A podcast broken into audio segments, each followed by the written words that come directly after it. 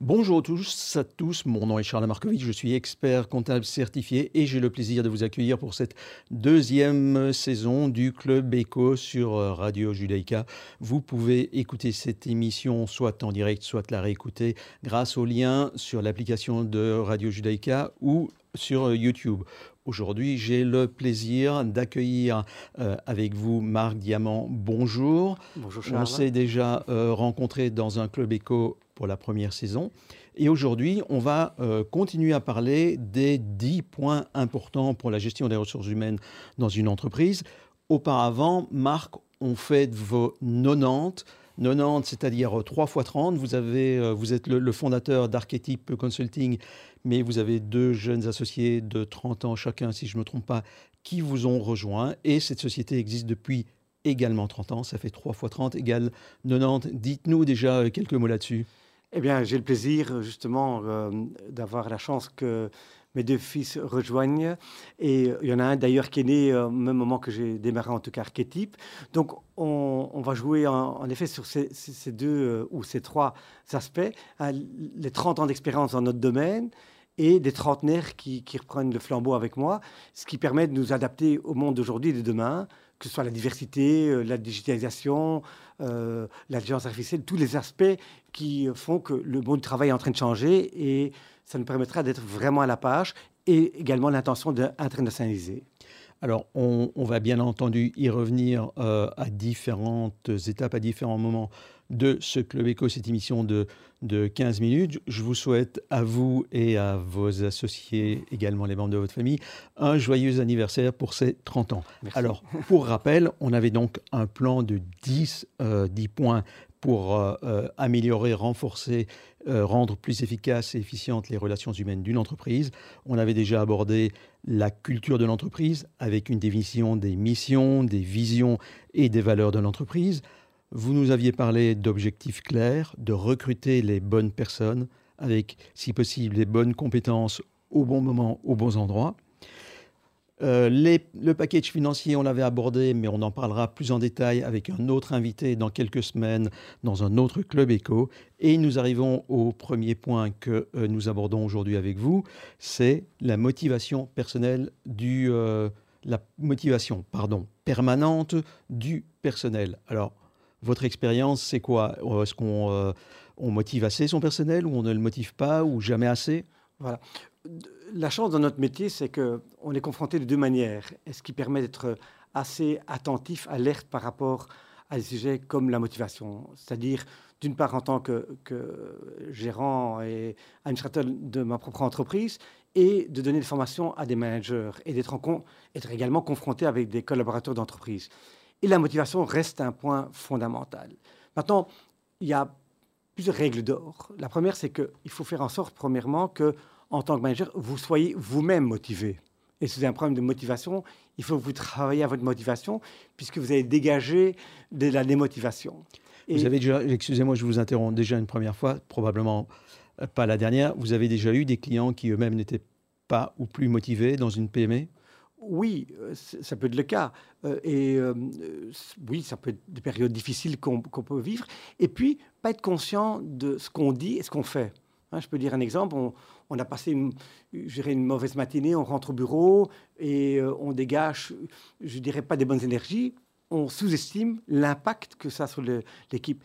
Et je dis toujours, pourquoi c'est tellement fondamental qu'un manager soit très conscient de son attitude, c'est qu'il influence le collaborateur ou la collaboratrice. C'est-à-dire, il détermine en partie euh, son bien-être. Je dirais, un manager qui fait du micromanagement ou euh, qui est très agressif ou des choses comme ça, ça a des répercussions, pas seulement au niveau du travail, mais également en privé. Donc, c'est pour ça que je veux mettre vraiment en exergue l'importance que le manager soit euh, manager de manière consciente.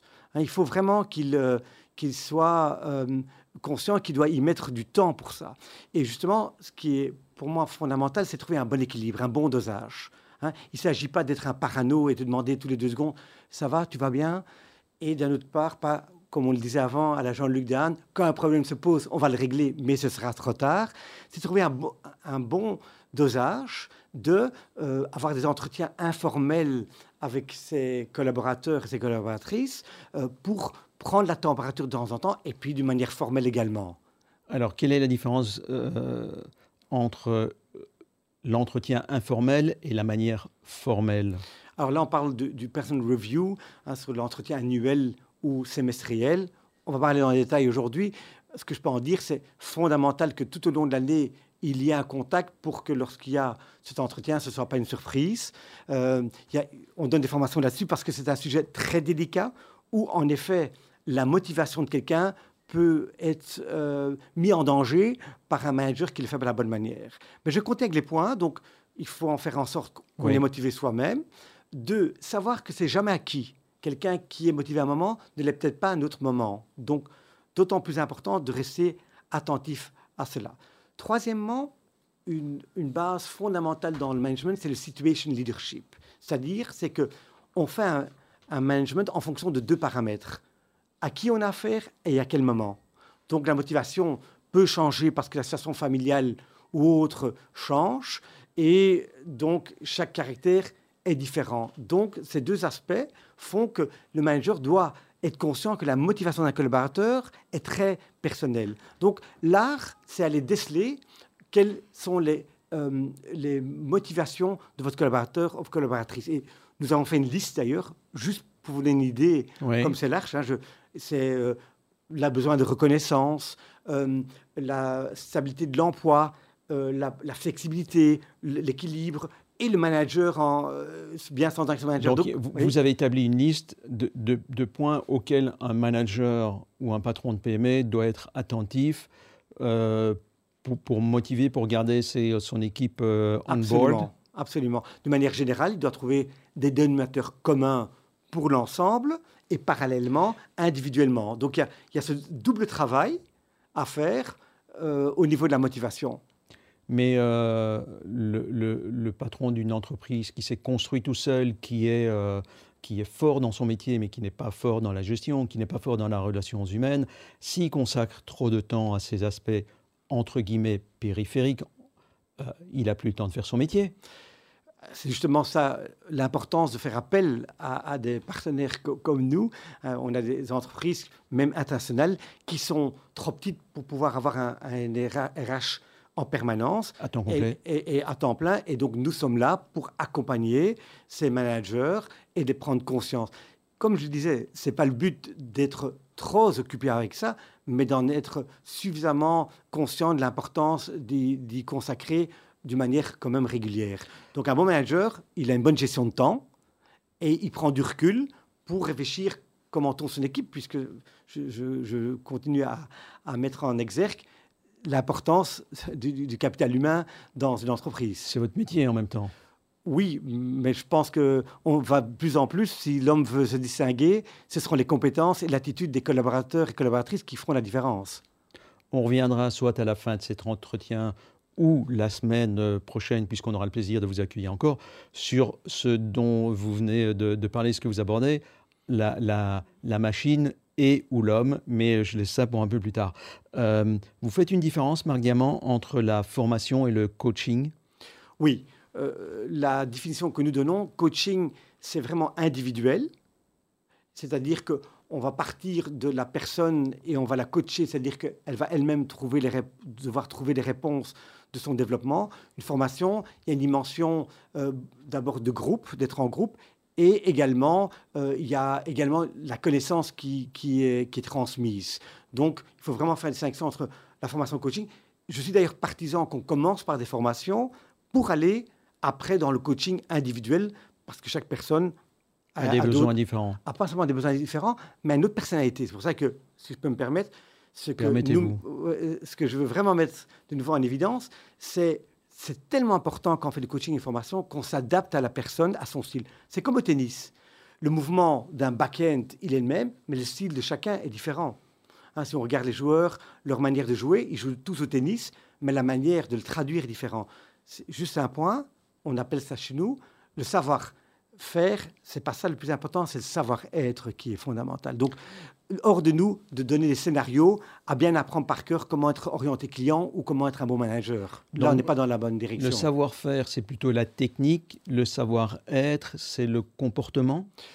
Ça va plus loin. C'est-à-dire que, vu que, que je dirais que c'est lié, le savoir-être, à des compétences humaines de communication. J'en donne des exemples. C'est l'empathie, l'assertivité, hein, l'empathie de l'écoute active, la reformulation. Toutes ces choses-là, au niveau interaction humaine, sont fondamentales, qu'on soit manager ou, commercial ou collègue.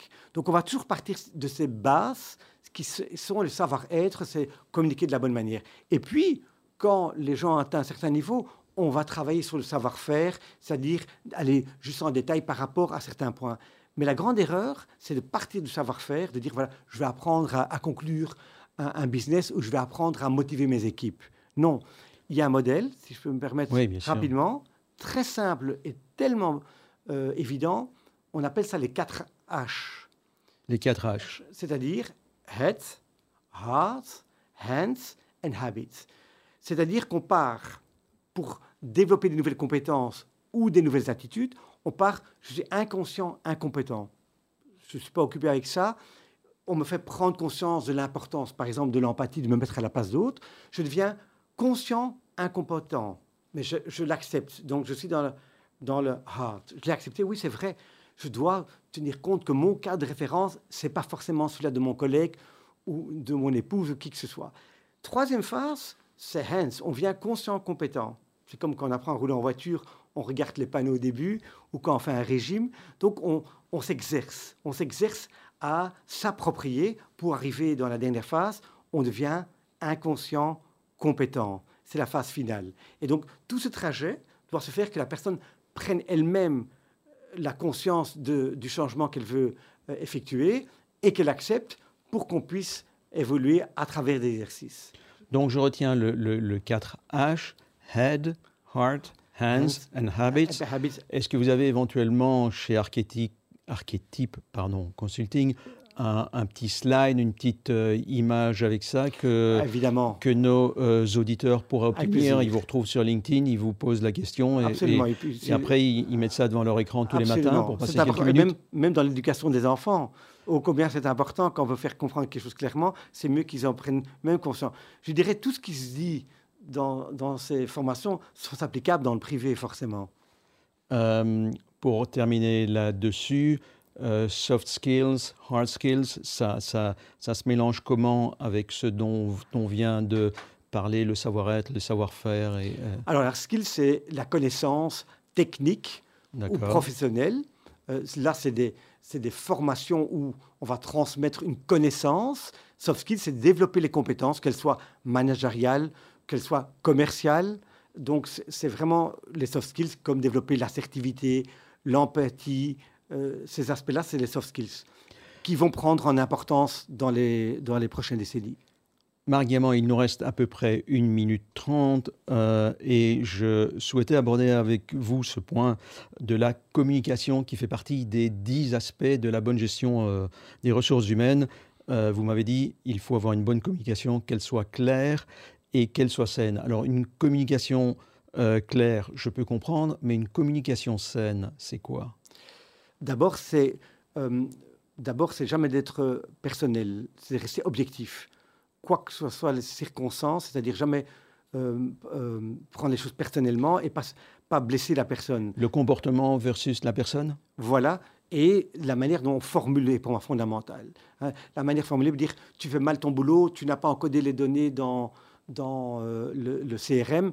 Eh bien, dire de manière constructive, c'est dire voilà, écoute, c'est important qu'on ait les données, on compte sur toi que tu mets les données de la bonne manière. Il y a une manière de formuler les choses de manière positive et assertive. Assertif, c'est-à-dire quoi? C'est-à-dire que on tient compte de l'autre, on est à l'écoute, mais on dit les choses clairement, mais tout en étant constructif et objectif. Et c'est un grand exercice hein, euh, dans le quotidien aussi. Hein, quand on voit quelqu'un, je, me permets de donner une anecdote toute simple. Encore l'autre jour, à l'hôtel, quelqu'un qui voulait faire un check-in plus tôt et qui commence à faire son nez, il n'a rien obtenu. Au lieu de de dire écoutez, je comprends que le check-in est à 15 heures, mais ça, vous savez, je vais à un cocktail, j'espère pouvoir compter sur vous, que vous me trouvez une chambre quand même, ça me ferait vraiment plaisir. Ça dire les il a, il a fait quoi? Il s'est changé euh... Ils, se sont disputés. Ils se sont disputés. Et donc, je, je veux démontrer que ce qu'on essaye de faire passer comme message fondamental, c'est que ce développement des compétences, elle se traduit aussi bien dans sa vie personnelle que sa vie professionnelle. Et c'est ça l'importance. C'est pour ça que c'est tellement fondamental d'appeler ça le savoir-être.